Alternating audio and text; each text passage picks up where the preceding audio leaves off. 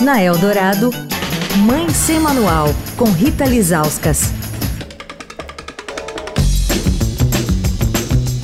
Oi, gente, Mãe Sem Manual de volta com a gente durante toda essa semana as autoras Maísa Zakzuk, que também é radialista, e a Ariela Doctors, coordenadora geral do Instituto Comida e Cultura elas lançaram o livro O que vai ter para comer? O que você coloca no prato pode transformar o planeta.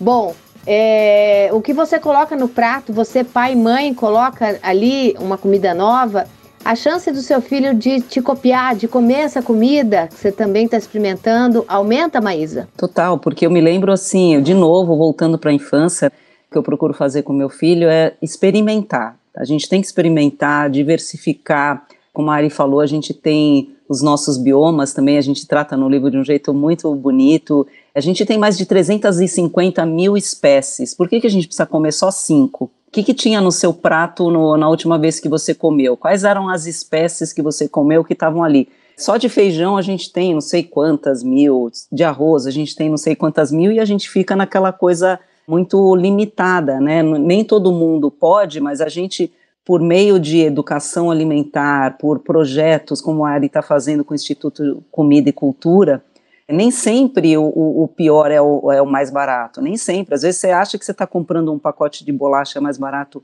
que uma maçã e nem sempre. Então eu acho que tudo isso eu tento inspirar as pessoas do meu lado, do meu, meu filho, né?